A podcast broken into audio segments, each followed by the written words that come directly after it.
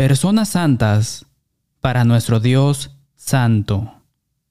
¿Qué pasa por su mente cuando escucha la palabra santo?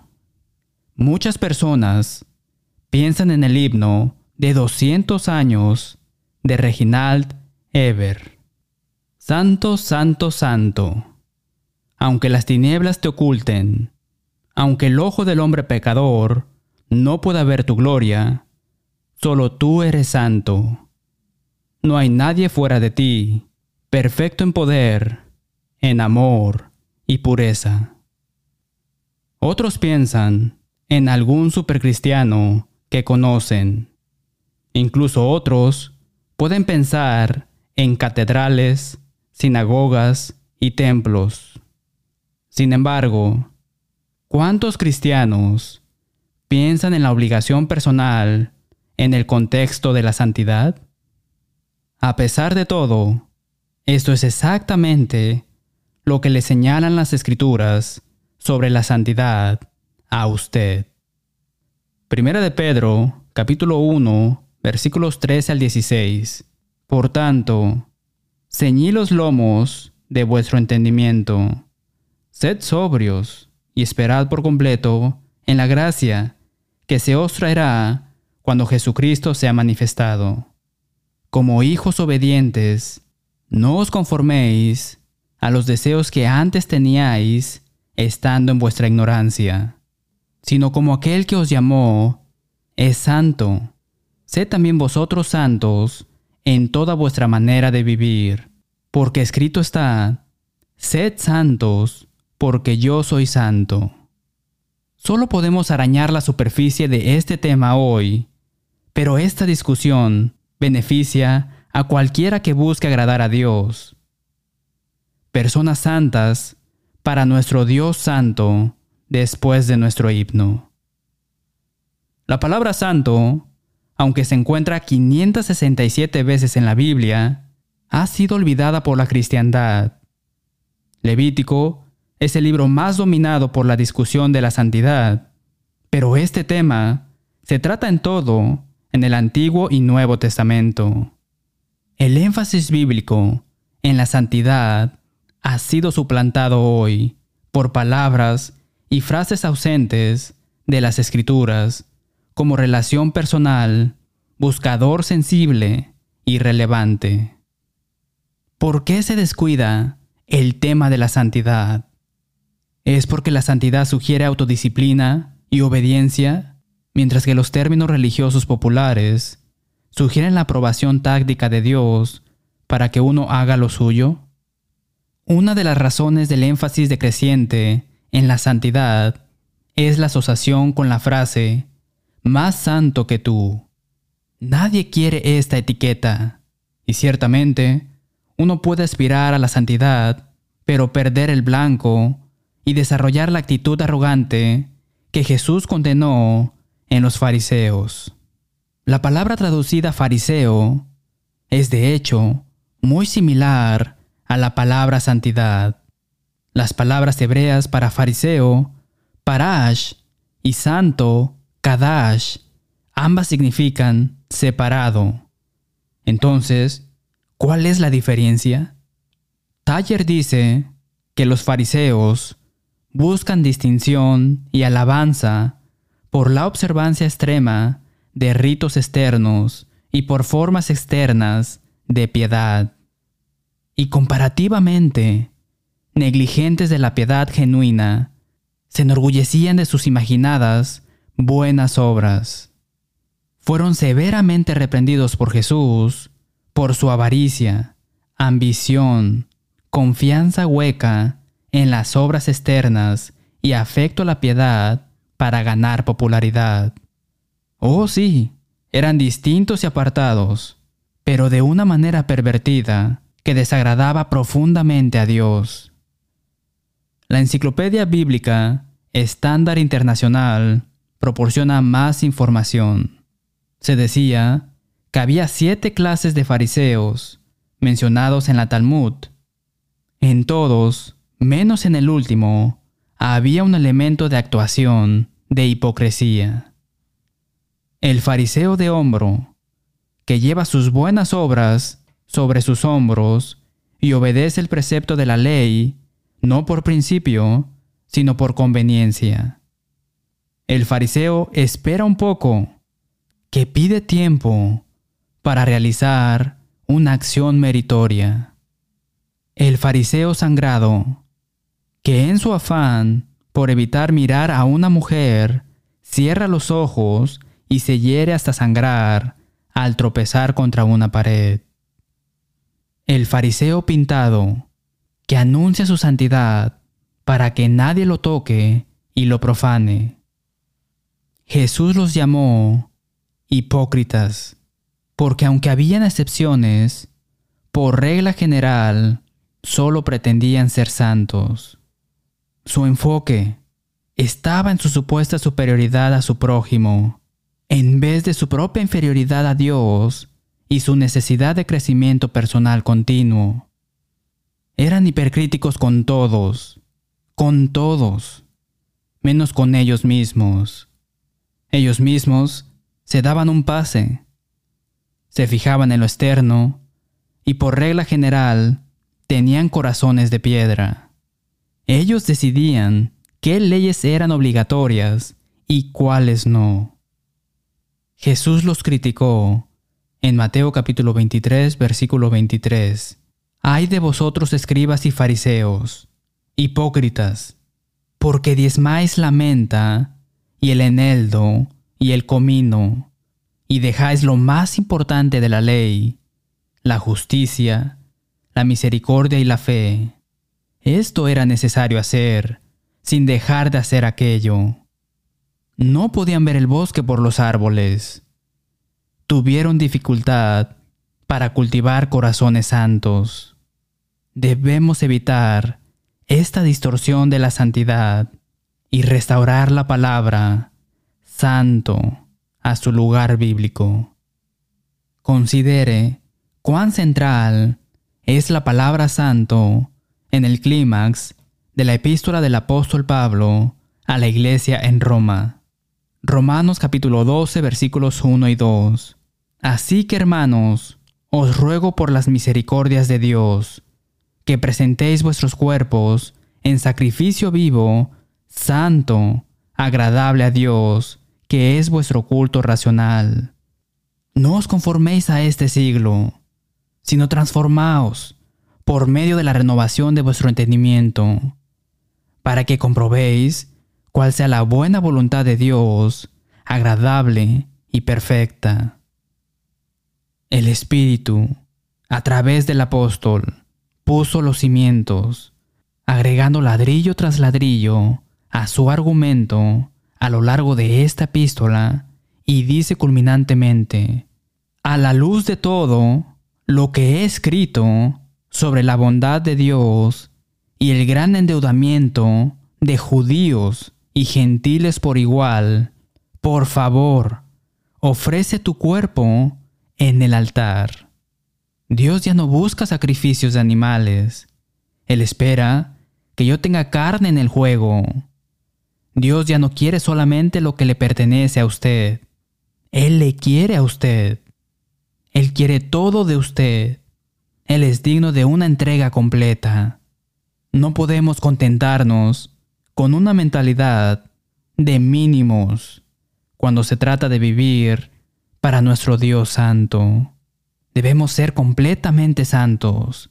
Y así como Dios esperaba que las ofrendas levíticas no tuvieran mancha ni defecto, también espera que yo sea consagrado. Esto lleva Romanos capítulo 12, versículo 2, a resistir el molde en el que el mundo trata de meterle, mientras el mundo trata de convertirle en una copia al carbón de todos los que le rodean. Ser santo significa ser transformado, no conformado, elevándose por encima, sin mezclarse, suprimiendo la carne y fortaleciendo el espíritu. La santidad es la idea central aquí y es lo opuesto a la mundanalidad. Piénselo.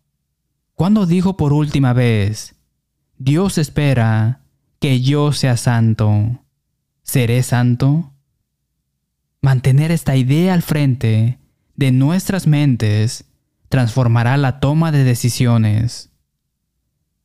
Considere cómo pasar nuestras vidas a través de un filtro de santidad afectaría la forma en que vivimos, lo que decimos y cómo lo decimos, lo que escuchamos, lo que miramos y cómo lo miramos, cómo nos vestimos y cómo nos comportamos, cómo nos vemos a nosotros mismos y a los demás, con qué frecuencia oramos y leemos la palabra de Dios, cómo adoramos a Dios y con qué frecuencia, con quién nos rodeamos y cómo tratamos a los demás. Claramente, para aquellos que se toman en serio la vida eterna, la santidad no es opcional. Hebreos capítulo 12, versículo 14. Seguid la paz con todos y la santidad, sin la cual nadie verá al Señor. El Espíritu dice que no podemos ir al cielo sin buscar la paz y la santidad. La palabra traducida como seguid, esfuércense, en la versión nueva traducción viviente, literalmente significa correr velozmente para atrapar a una persona o cosa, correr detrás, seguir adelante, en sentido figurado, de alguien que en una carrera corre velozmente para alcanzar la meta. Entonces, no podemos ser indiferentes a la santidad. La pereza y la lentitud están prohibidas en el departamento de santidad. Nuestra actitud hacia la santidad no debe caracterizarse por gatear, caminar o trotar, sino por correr, abrirse de par en par. ¿Cuánto esfuerzo estoy poniendo en una vida santa?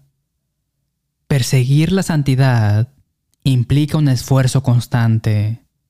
Mantener el pie en el acelerador, nunca volverse complaciente o satisfecho sino seguir adelante. ¿Qué estoy persiguiendo? Todos estamos persiguiendo algo. ¿Es santidad o algo mundano? Debemos ser santos. ¿Pero qué significa eso? Leemos sobre el Dios Santo, el Espíritu Santo, los santos ángeles, la ciudad santa, el lugar santo, el lugar santísimo, el hombre santo, los profetas santos, el pacto santo, las sagradas escrituras, el llamamiento santo, la conducta santa, la fe santa y más. Pero ¿cuál es la definición de santo? La palabra santo es sinónimo de único, especial, apartado, diferente, distinto. Santo es lo contrario de común, mundano, cotidiano, casual, ordinario, regular, común y corriente. ¿Piensa en porcelana fina? Los platos de papel son comunes todos los días, mientras que la porcelana fina es única, extra especial, separada, para usar en ocasiones especiales está viviendo como la porcelana fina de Dios? El apóstol Pablo escribe en 2 de Timoteo capítulo 2 versículos 20 y 21, pero en una casa grande no solamente hay utensilios de oro y de plata, sino también de madera y de barro, y unos son para usos honrosos y otros para usos viles. Así que si alguno se limpia de estas cosas, será instrumento para honra, santificado, apartado como santo, versión estándar en inglés, útil al Señor y dispuesto para toda buena obra. Perseguir la santidad significa no estar satisfecho con la mediocridad. La santidad es un vestido de novia Santidad es el monte Everest a seis millas de altura. Cuando decimos que Dios es santo, queremos decir que Él está en un lugar solo. No hay nadie como Dios. Él está sin compañeros. A. W. Tozer escribe, No conocemos nada como la santidad divina. Se destaca, única, inaccesible, incomprensible e inalcanzable. El hombre natural está ciego a ella. Puede temer el poder de Dios y admirar su sabiduría, pero ni siquiera puede imaginar su santidad. El profeta es confrontado por la santidad de Dios en Isaías capítulo 6 versículos 1 al 8. En el año que murió el rey Usías, vi yo al Señor sentado sobre un trono alto y sublime, y sus faldas llenaban el templo. Por encima de él había serafines. Cada uno tenía seis alas, con dos cubrían sus rostros, con dos cubrían sus pies, y con dos volaban. Y el uno al otro daba voces, diciendo, Santo, Santo, Santo, Jehová de los ejércitos, toda la tierra está llena de su gloria. Y los quiciales de las puertas se estremecieron con la voz del que clamaba, y la casa se llenó de humo. Entonces dije, ay de mí, que soy muerto, porque siendo hombre inmundo de labios, y habitando en medio de pueblo, que tiene labios inmundos, han visto mis ojos al Rey, Jehová de los ejércitos. Y voló hacia mí uno de los serafines, teniendo en su mano un carbón encendido, tomado del altar con unas tenazas, y tocando con él sobre mi boca dijo, He aquí que esto tocó tus labios, y es quitada tu culpa, y limpió tu pecado. Después oí la voz del Señor que decía, ¿A quién enviaré? ¿Y quién irá por nosotros? Entonces respondí yo, Heme aquí, envíame a mí. El justo y valiente profeta de Dios es completamente humillado e intimidado por la santidad de Dios. Ningún hombre en Israel era más justo. Si alguien podía soportar la presencia de Dios, ese era Isaías. Y sin embargo, ante la majestad del Dios Santo, se sintió abrumado por el desprecio por sí mismo. Ay de mí que soy muerto. Nueva traducción viviente dice, Todo se ha acabado para mí. Dios habla hoy. Ay de mí, voy a morir. Nueva Biblia de las Américas. Ay de mí, porque perdido estoy. Traducción en lenguaje actual. Ahora sí, voy a morir. El mensaje de Isaías Estoy tan fuera de lugar. ¿Qué estoy haciendo aquí? Tenga en cuenta que Isaías no ofreció un casual, engreído, irreverente, hola papá, hey amigo. En cambio, vemos el máximo respeto debido a una experiencia de otro mundo y al Dios Santo. No hay negociaciones tampoco no hacer a un lado el pacto para realizar su propio pacto, su propio arreglo con Dios. ¿Qué fue tan inspirador de Dios? H. H. Rowley escribe, No es la conciencia de la humanidad en presencia del poder divino, sino la conciencia del pecado en presencia de la pureza moral perfecta. Escuche, cada vez que nos acercamos a Dios o a lo que es santo, la comprensión de nuestra propia impureza e insignificancia debería abrumarnos y ponernos ansiosos por someternos a Él. Isaías continuó diciendo, porque siendo hombre inmundo de labios Esta palabra inmundo es la palabra que el leproso usaba para advertir a cualquiera que pudiera acercarse a él. Isaías solo pensó que conocía a Dios antes de esta experiencia.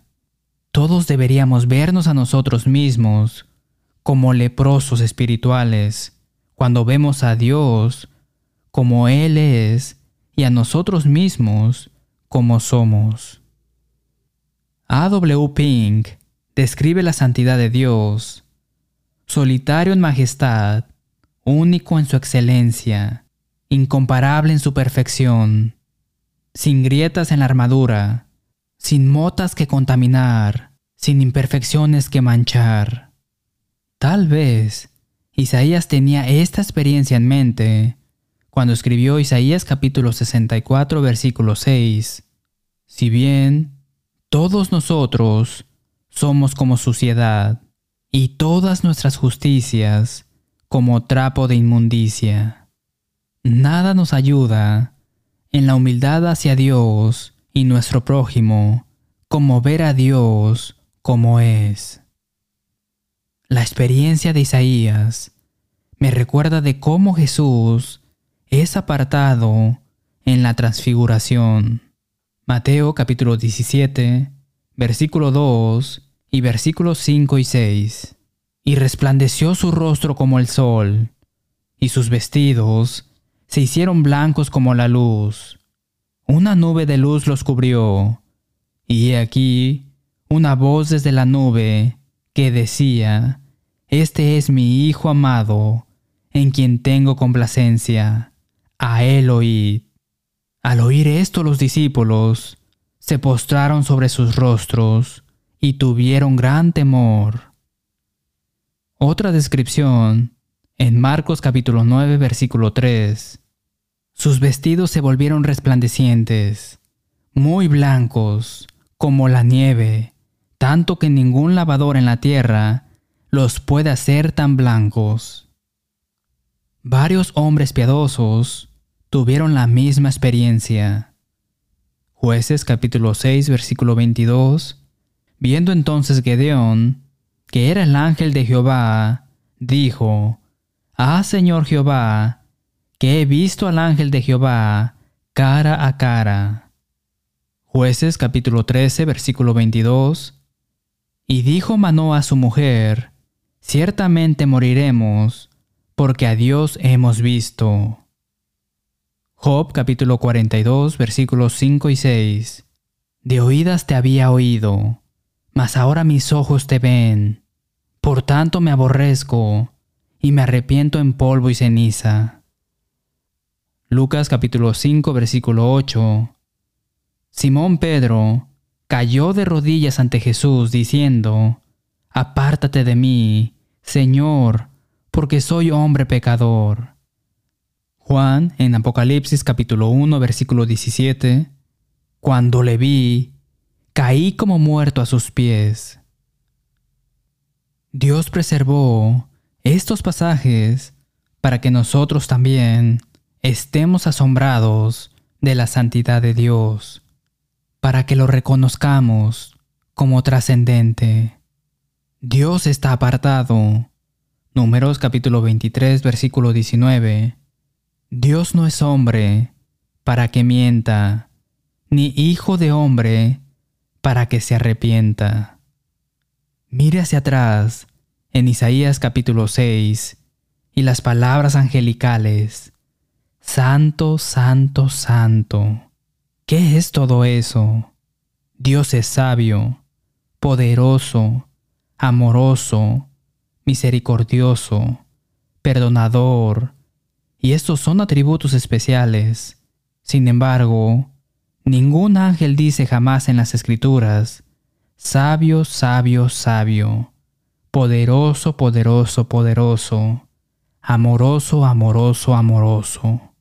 Y eso no es para disminuir estos atributos de Dios, porque verá, Dios es santo, precisamente porque Él es omnipotente, omnisciente, todo misericordioso, poderoso en amor, perfecto en pureza, todo en un solo ser, la santidad de Dios, es la suma de todos sus atributos.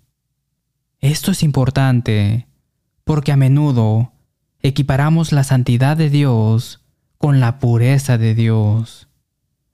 Primera de Juan capítulo 1 versículo 5. Dios es luz y no hay ningunas tinieblas en él. La santidad de Dios incluye la pureza, pero va más allá.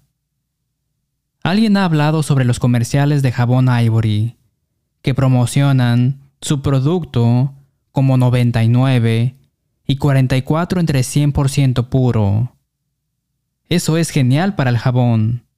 Lo hacen parecer lo suficientemente bueno como para pasar por leche apta para beber. Pero decir que Dios es 99 y 44 entre 100% puro es un insulto. La pureza es solo un elemento importante de la santidad de Dios. Debemos ver a Dios en su santidad absoluta para motivarnos adecuadamente a mantener la santidad relativa. Nuestro pecado pasado y el pecado futuro, Primera de Juan capítulo 1 versículos 8 al 10, nos impiden llegar a la altísima altura de la santidad absoluta que Dios ocupa.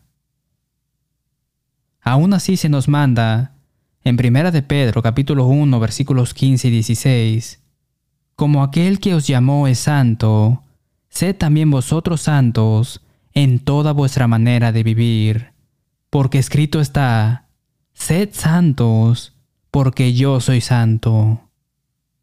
¿Hay alguna verdad que deba proclamarse más ampliamente en nuestro mundo, donde aquellos que afirman ser cristianos son inseguros hacia una vida piadosa? Ahora sé que Pablo escribió en Primera de Timoteo, capítulo 1, versículo 15, que Cristo Jesús vino al mundo para salvar a los pecadores, de los cuales yo soy el primero. Pero no estaba usando esta terminología para bajar el listón y minimizar su propio pecado. Pablo lo usó para declarar su humildad personal en la conciencia de su pecado. Él escribió, ¿Qué pues diremos? ¿Perseveraremos en el pecado para que la gracia abunde? En ninguna manera, porque los que hemos muerto al pecado, ¿cómo viviremos aún en él? Romanos capítulo 6 versículos 1 y 2. Muchos hablan a la ligera de su pecado. Esta actitud, por supuesto, desafía el mandato de Dios. Como aquel que os llamó es santo, sed también vosotros santos en toda vuestra manera de vivir, porque escrito está, sed santos, porque yo soy santo. Nuevamente, Hebreos capítulo 12, versículo 14. La santidad sin la cual nadie verá al Señor. Si usted no es cristiano, sus pecados no son lavados, no es santo, no es porcelana fina, y no hay lugar para usted en el cielo. A pesar de todo, Jesucristo vino para que usted pudiera ser santo. Efesios capítulo 5 versículos 25 al 27. Cristo amó a la iglesia y se entregó a sí mismo por ella, para santificarla, habiéndola purificado en el lavamiento del agua por la palabra a fin de presentársela a sí mismo, una iglesia gloriosa, que no tuviese mancha, ni arruga, ni cosa semejante, sino que fuese santa y sin mancha. No lo posponga. Marcos capítulo 16, versículo 16. Por favor, contáctenos para que pueda estar listo para el regreso del Señor. Quédese con nosotros para obtener una copia gratuita de este mensaje. Gracias por ver dejando que la Biblia hable. Esperamos que haya escuchado a Dios hablarle a través de su palabra. Si desea obtener una copia gratuita del mensaje de hoy, número 1367, Personas Santas para nuestro Dios Santo, o comenzar nuestro curso de estudio bíblico gratuito, comuníquese con nosotros. Visite letthebiblespeak.com para revisar transcripciones, escuchar audios y ver videos. Finalmente, hacemos eco del sentimiento del apóstol Pablo cuando escribió en Romanos capítulo 16, versículo 16, os saludan todas las iglesias de Cristo. Hasta la próxima semana y que Dios le bendiga.